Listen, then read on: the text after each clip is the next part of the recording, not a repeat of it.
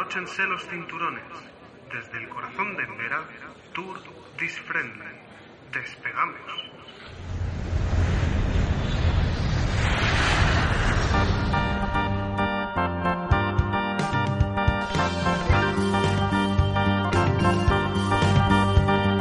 Hola a todos los oyentes, viajeros y viajantes que nos escucháis a través de las ondas sin fronteras que nos ofrece Internet en esta radio viajera.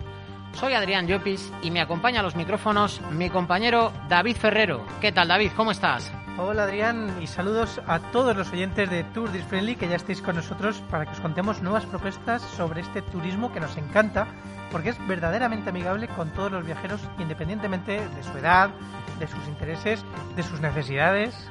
Además, bajo este prisma, podemos decir que es un turismo verdaderamente competitivo porque acoge a los turistas con discapacidad que siempre suelen viajar acompañados y lo hacen a lo largo de todo el año, no solo en determinadas estaciones.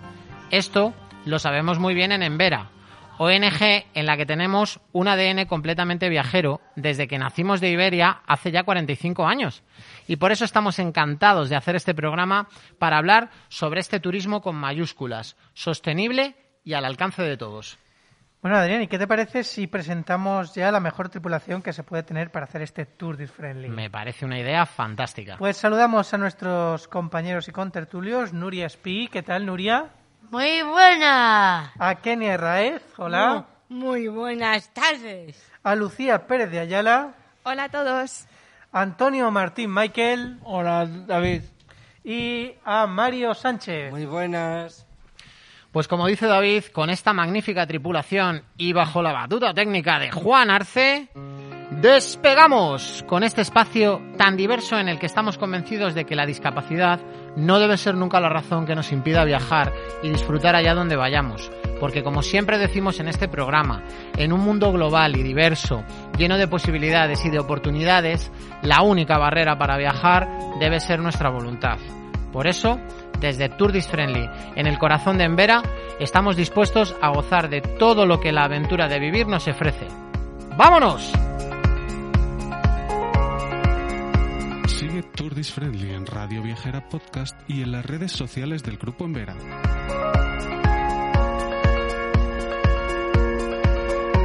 Y en esta nuestra sección de actualidad vamos a repasar las mejores prácticas que hacen posible un turismo de la mayor calidad para todos. Lucía, adelante.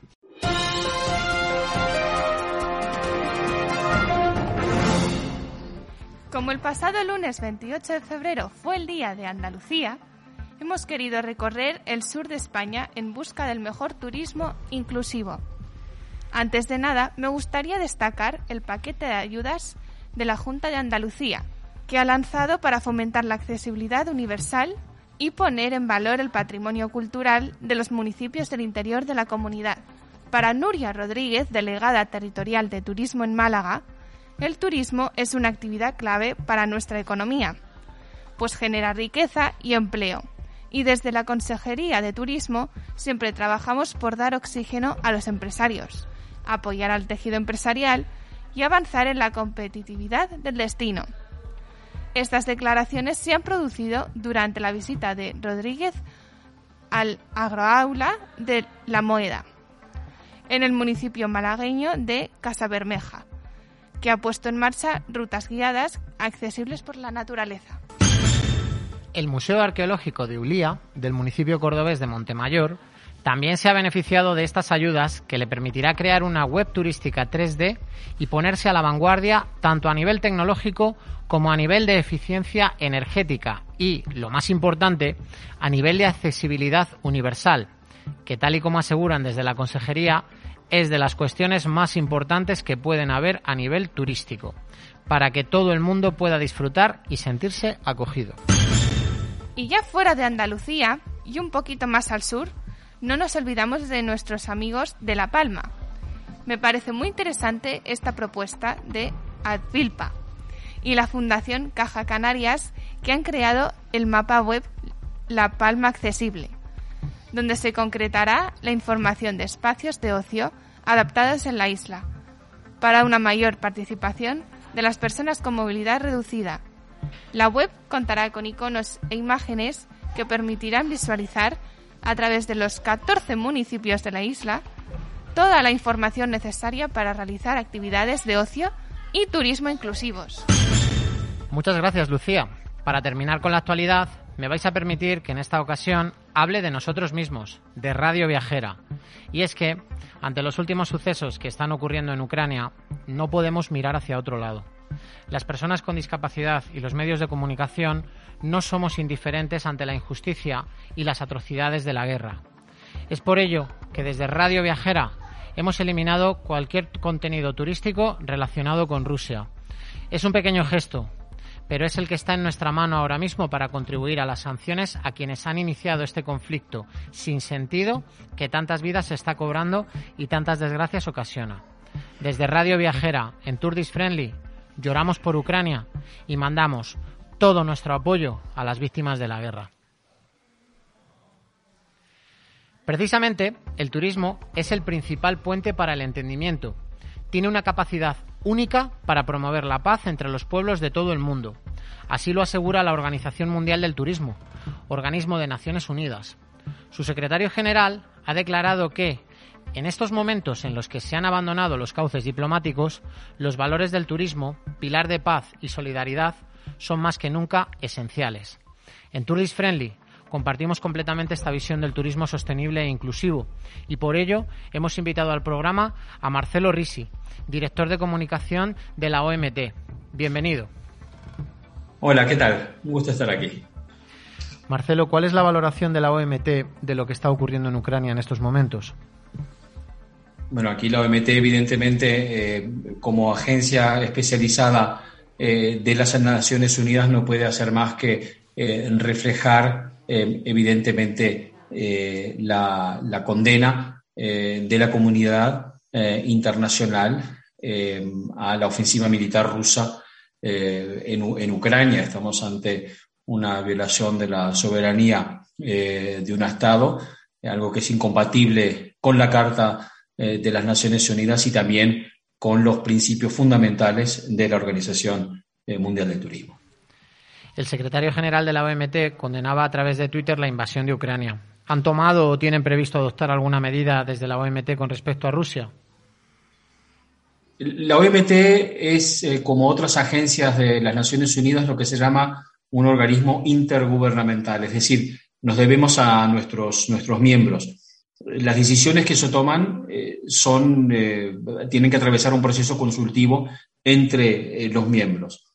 si los miembros así lo, solicitan, que se debata este, este asunto en nuestros órganos de gobierno, entonces se tomarán las, decisiones, evidentemente. Es decir, la Secretaría como tal no puede tomar ninguna decisión, ni tampoco el, el secretario general, al margen de lo que sus miembros eh, recomienden. Eso garantiza también que las decisiones son consensuadas y que reflejan evidentemente lo que la, membresía eh, estima. Evidentemente es un tema que, preocupa a los países, más allá de su impacto en el turismo, esto, esto trasciende eh, la esfera técnica, por decirlo así, y estamos en este momento pues, recogiendo una serie de, reacciones de los países y es, es posible que haya movimientos en este sentido.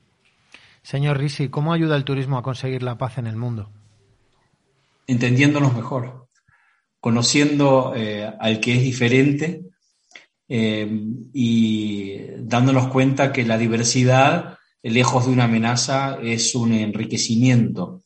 Eh, se habla siempre del turismo como el, anglicismo, ¿verdad? Soft diplomacy, la diplomacia blanda o suave eh, que tiende literales puentes eh, de entendimiento. Estamos convencidos de que, de que esto eh, es así. nos ayuda justamente a, atravesar lo que podrían ser presuntas o temidas barreras culturales y, descubrir otros, otros, otros puntos de vista. En ese sentido es, un, es mucho, mucho más que algo suave, es algo creemos que muy concreto eh, y palpable, eh, no solo en el económico, sino también en los valores que representa. Y en el conflicto de Ucrania, si no ahora, quizás en el futuro, ¿cree que el turismo puede ser de ayuda? Sin duda por lo siguiente, y eso nos vale para cualquier crisis, ¿verdad? Y no me quiero centrar exclusivamente en el conflicto actual eh, entre Rusia y Ucrania, pero tenemos otro conflicto eh, que seguimos viviendo situación de crisis, que es la pandemia de la, de la COVID-19, que ahora evidentemente el, foco público está en Ucrania, pero la COVID ahí sigue y va a seguir con nosotros, ¿eh? ¿verdad? ¿Y a qué me refiero? El turismo es el sector por excelencia entre las personas y por lo tanto no solo ha sido el sector más dañado, sector económico más dañado por la pandemia, pero también aquel que está, eh, estamos convencidos en las Naciones Unidas, predestinado a ser uno de los pilares de la recuperación. ¿Por qué? Una vez más por su lógica. Solo sucede en esencia entre personas. La pandemia nos ha demostrado todo aquello que no podemos hacer y todo aquello que no podemos hacer lo podemos vincular de alguna u otra manera eh, con el turismo. Por lo tanto, es un sector que genera confianza. Yo solo viajo y solo interactúo socialmente y humanamente en un entorno en el que yo me sienta seguro. Volvemos al elemento del conflicto eh, y de la paz, de la, de la estabilidad. Eh, y por eso también desde la OMT sabemos muy bien que el primer turismo en recuperarse, y lo hemos visto puntualmente a lo largo de los últimos tiempos, es precisamente el turismo a nivel doméstico, nacional o regional porque nos movemos en entornos donde manejamos mejor eh, ciertas claves. Y no me refiero solamente a claves culturales, sino también realmente de, protocolos, de entendimiento eh, básico. Eh, en ese sentido, sí, el turismo puede aportar a la recuperación de la estabilidad porque el turista, es decir, nosotros como individuos, somos los embajadores microeconómicos ideales para justamente transmitir eso eh, que el turismo debe generar y que cualquier progreso económico requiere, que es la confianza.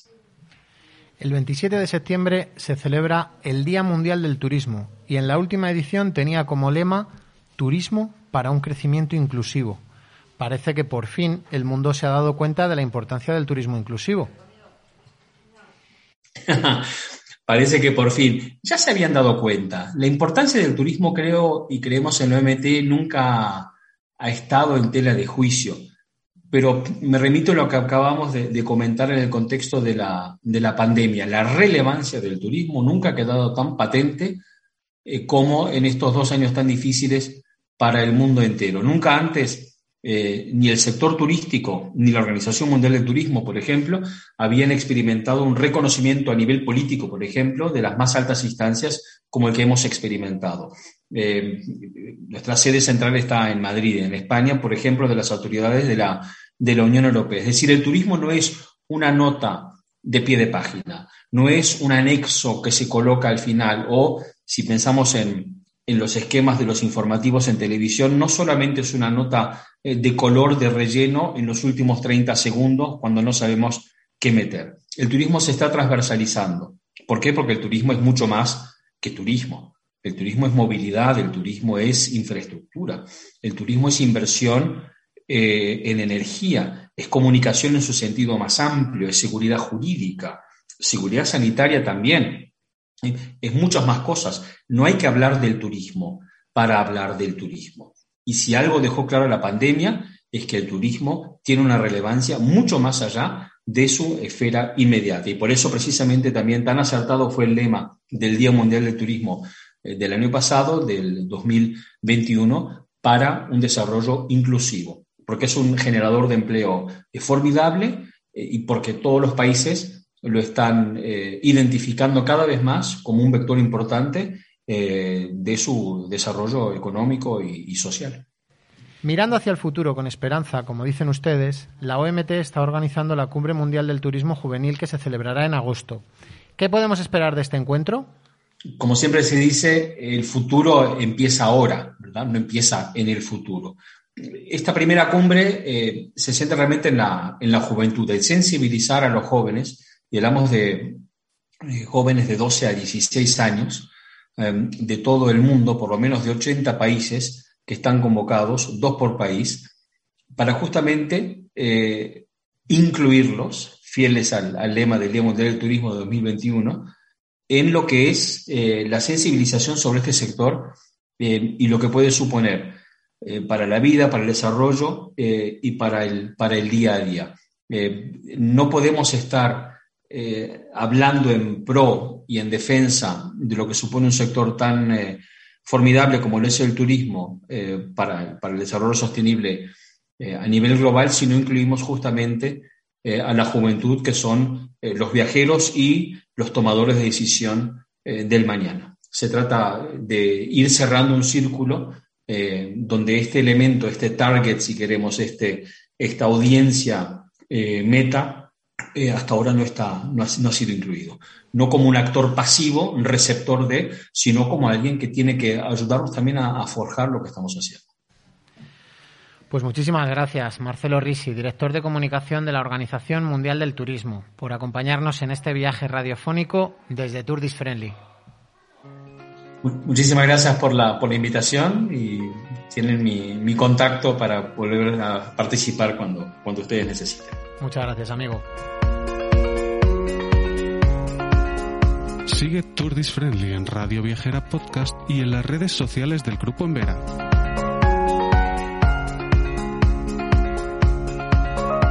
Pues como comentábamos al inicio del programa, el pasado 28 de febrero celebramos el Día de Andalucía. Nadie te va a querer como Andalucía. Así es, Adrián. Una tierra que, que tiene no pocos atractivos turísticos y de la que además somos muy fans, como bien decía Kenia, en este Tour Friendly. Me gustaría preguntar a nuestros contertulios por sus recomendaciones para viajar por Andalucía y descubrir los rincones que esconde el paraíso andaluz. Mario, ¿qué propuestas nos traes? Yo, si tuviera que recomendar un, un gran monumento de Andalucía, elegiría la Alhambra, ese gran castillo medio cristiano, medio árabe, que se construyó durante la reconquista de los españoles contra los árabes, hace ya diez o nueve siglos atrás, no sé cuándo, pero sí es, una de las joyas de la corona de Andalucía y un, y un monumento que merece la pena ir a visitar. Además, mm, en Granada no solamente tenemos la Alhambra, sino que es que Granada es como una ciudad monumento, toda ella. y además que se come muy bien. Se come muy bien, pero de picoteo. Lo suyo es. estar de tapa, de tapa en tapa. Qué maravilla, Granada. Qué ganas tengo de volver. Oye, Lucía, ¿y qué recomendaciones nos das tú para seguir descubriendo esta Andalucía? Pues yo recomiendo visitar Málaga y hacer pues alguna ruta pues por el centro de Málaga y también recomiendo visitar Ronda, que es un pueblecito cerca del Málaga al que fui hace unos años y me encantó. Y me pareció un pueblo muy especial. Y luego pues también recomiendo visitar la mezquita de Córdoba, también un poco lo que es Córdoba y probar el famoso salmorejo cordobés. Qué rico ese salmorejo. Qué rico ese salmorejito cordobés que da gloria bendita, ¿verdad? A mí me gusta mucho. David, esto es un debate eterno. Tú eres más de gazpacho o de salmorejo. Uf, es que es difícil, ¿eh? Depende de dónde vayas, depende de dónde vayas. Yo te las dos cosas. Claro que sí. Ahí está, Kenia siempre tiene la clave, las dos cosas. ¿Para qué nos vamos a quedar solo con una, verdad? Yo pido de primero gazpacho y de segundo salmorejo. y así apaño el menú. ¿Verdad que sí?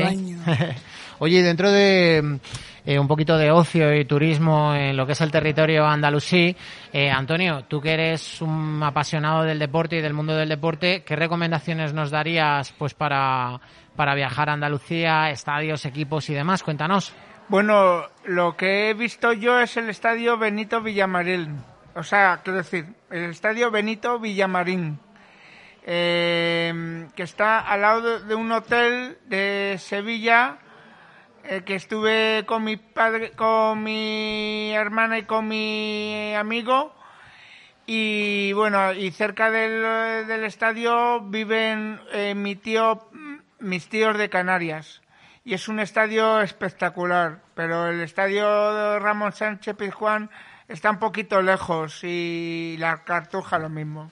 Además tenemos efectivamente ahí una final, ¿no? Dentro de Sí, en abril es la final de la Copa del Rey. ¿En, qué estadio? En el estadio de Cartuja. Bueno, pues eh, desde aquí siempre animamos a ese turismo deportivo, ¿verdad? Sí, sí, sí, que nos gusta. Hombre, ya Además, que tampoco lo hemos dicho, pero también hay unos clubes de baloncesto estupendos dentro de lo que es toda la comunidad autónoma de Andalucía. el Curs Betis, eh, es el Club de Baloncesto de Sevilla. Por ejemplo, el Unicaja de Málaga también. Unicaja, sí. Sí, la verdad es que hay una amplia variedad también de ocio deportivo. Ya te digo. ¿Verdad? Oye, seguimos en Andalucía, ese territorio que tanto nos gusta, tan variado y donde ya Sí. ha dicho Lucía, se come la mar de bien, nos ha dado esa recomendación del salmorejo. Nuria, ¿tú qué recomendaciones nos darías para un turismo en Andalucía? Una buena. Eso te me has pegado. Has hecho unos apuntes, ¿verdad, Nuria? Sí, he hecho unos Siesta. apuntes de solamente cuatro cosas. Ajá. Cuéntanos. A ver, la... he puesto de título Andalucía. Las procesiones comienzan el domingo de Rama, llegando hasta el siguiente domingo, el domingo de Resurrección. Suma en su totalidad 19 hermandades que realizan 20 desfiles profesionales. El bolero de Jaén, cantante de boleros en Jaén. Para fiestas, bodas, Jaén es su es la la romería de la Virgen de la Cabeza. Porque tú conoces bien Jaén, ¿no? Yo conozco a Jaén porque tengo familia. Ah, amiga, tienes familia ahí. Sí, Oye, y dicen que en Jaén también hay un producto gastronómico. eso también lo voy a decir ahora. Ah, No mira, adelantes, eh, joder, no macho, no, no te cazo en una, A Nuria. ver, el mejor aceite, el, el, el mejor aceite del mundo de Jaén. Ujú. Dicen que es el mejor aceite de todo el mundo. Yo no sé si será verdad o es que barremos para casa, pero la verdad es que está a mí delicioso, me ¿eh? gusta el aceite de oliva, que Y, que te y- diga? y luego ya la última es la comida típica de allí. ¿Cuál es la comida típica de, de Jaén? Andraja es un plato de cuchara. Andraja con conejo, espinaca, esparragada, miga serrana de Jaén, ajo de harina, un guiso de patatas que se elabora con salsa de pimentón. Qué rico. Oye, ya a mí, Qué rico y qué, y qué hambre. Y a mí me crujen las tripas con este Poco- programa, ¿eh? poco- Y a mí. Poco se habla de Jaén para las cosas tan maravillosas que tiene, como nos ha comentado Nuria, y por supuesto también ese guiño a la Semana Santa andaluza, Sí. que es Y- también un reclamo y- turístico y muy quiero dar un importante. saludo a mi familia. Oye, desde aquí quedas saludada y sabiendo que tienes familia en Jaén, yo no Sí. conozco Jaén. Lo mismo organizamos una escapadita para allí. Pues nos vamos de... dos si quieres a Jaén. Bueno, solo, solo los dos. Podemos No, ir no, todo el no, equipo. no, Los desde allí. tres. Ah, hacemos, hacemos un especial Un allí de radio, friendly. un tour friendly. desde Jaén. Y así Jaén. presento a mi familia.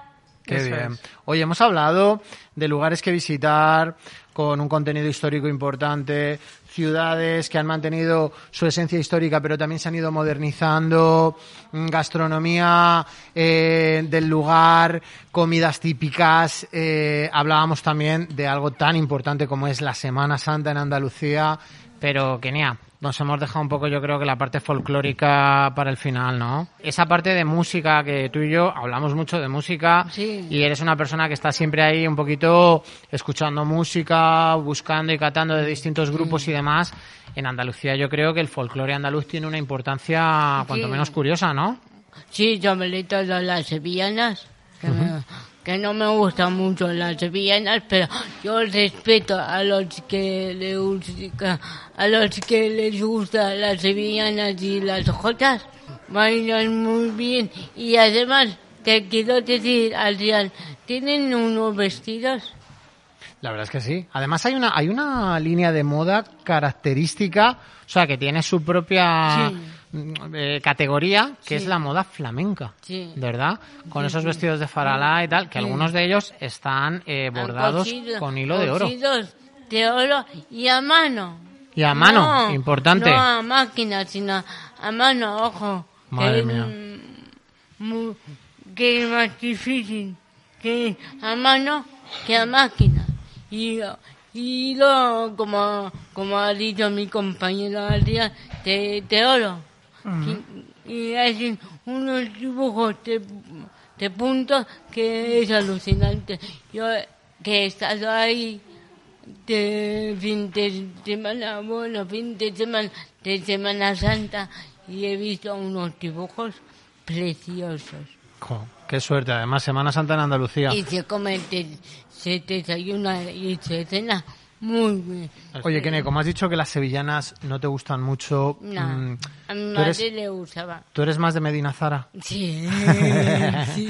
Grupo de ¿Cómo música también pillado, andaluz. eh? ¿Cómo me has pillado? Hombre, porque yo creo que ya nos vamos conociendo los gustos y tendencias, Sí, ¿verdad que sí? Y hablando de música, ¿qué os parece si damos paso a nuestra siguiente invitada? Es una artista de primer nivel, ganadora del primer certamen Eurolow Vision, el Eurovisión para personas con discapacidad visual. Lo hizo además con su canción Otra Visión, compuesta por ella misma.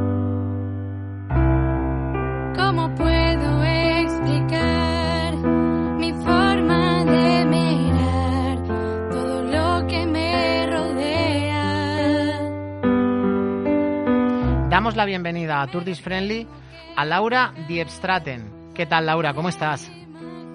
Hola, pues muy bien, la verdad que encantada de estar aquí. Pues nosotros encantados de, de que estés aquí con nosotros compartiendo tu experiencia. Oye, cuéntame, ganar un festival como el Eurolow Vision en su primera edición es hacer historia. ¿Cómo te sientes al haber representado a España y hacerte con el triunfo? Pues la verdad es que, bueno, ahora lo tengo más asimilado porque como fue en, mayo del año pasado, pues me ha dado tiempo a reflexionar. Pero sí que ha sido como un proceso porque al principio no me lo podía creer, no, no daba crédito a lo que estaba pasando. Y bueno, ahora lo veo como un logro más, tanto musical como personal, que me ha hecho aprender muchísimo, me ha dado la oportunidad de conocer a gente maravillosa y pues de seguir aprendiendo y sobre todo pues representando a mi país, donde vivo, a España, entonces para mí eso es un orgullo. Qué bien. Con 14 años ganar un festival internacional es toda una proeza. Pero cuéntanos toda tu trayectoria en el mundo de la música.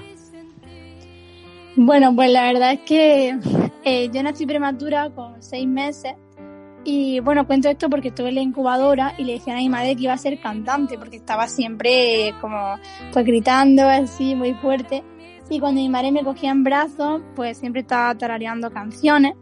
Luego cuando era pequeña me compraron un piano de juguete y siempre estaba jugando con él.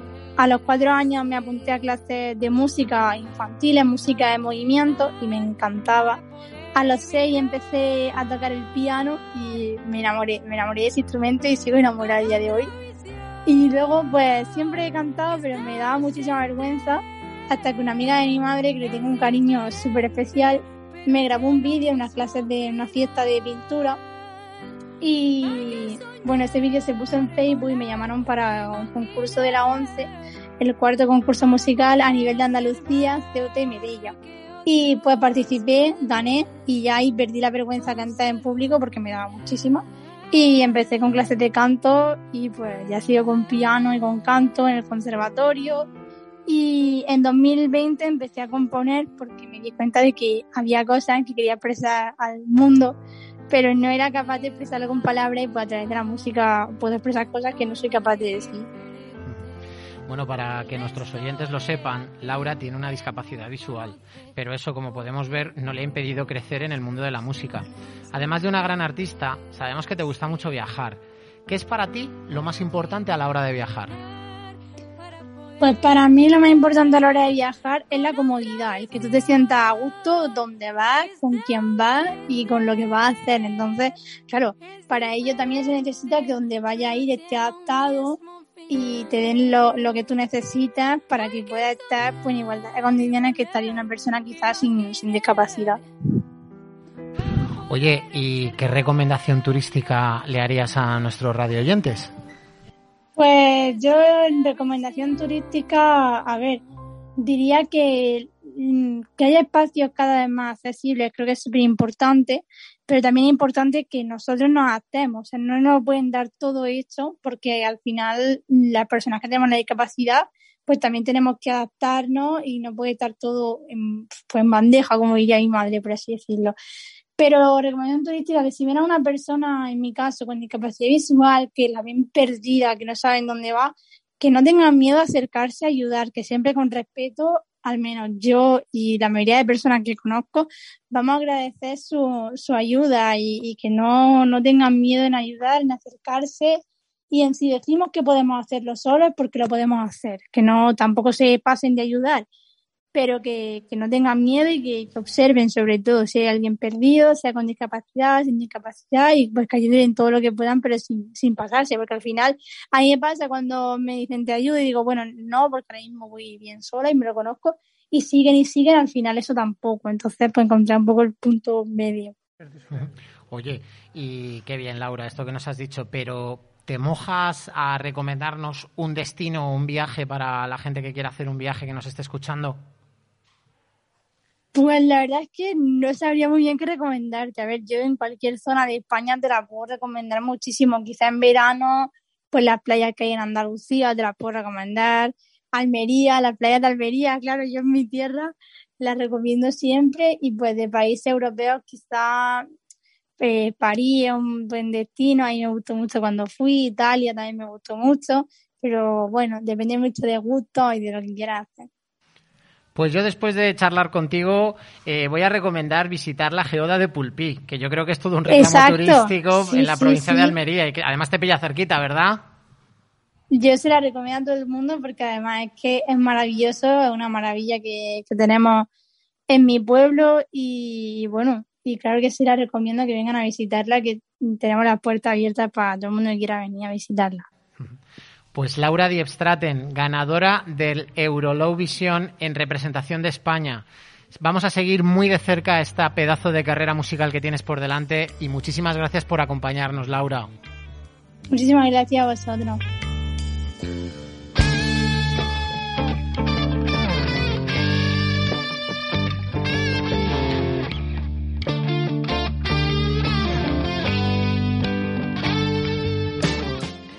Pues hasta aquí llega, queridos oyentes, este Tour Dis Friendly desde Radio Viajera. Muchísimas gracias a Kenia. Kenia, muchas gracias. Hasta pronto. Gracias a ti. A Nuria. Nuria, nos escuchamos. Hasta pronto. Lucía, muchísimas gracias. Gracias, adiós. Querido Michael, hasta pronto. Hasta pronto, David. Y hasta pronto también para Mario. Un abrazo a todos. Eh, y mil gracias también a ti, Adrián, por formar parte de esta tripulación en la que también está Juan Arce con la edición técnica y Virginia Ródenas en la producción. Y sobre todo, gracias a nuestros oyentes que nos acompañáis en este viaje. Gracias a ti también, David. No quiero perder la ocasión para saludar a Silvia, que la echamos mucho de menos. Nosotros volvemos dentro de 15 días con un nuevo episodio de Tour Dis Friendly, un programa para hablar del turismo que es verdaderamente amigable con las personas, sostenible y que tiene en cuenta las necesidades de todos y cada uno. Hasta entonces, os deseamos a todos un feliz viaje.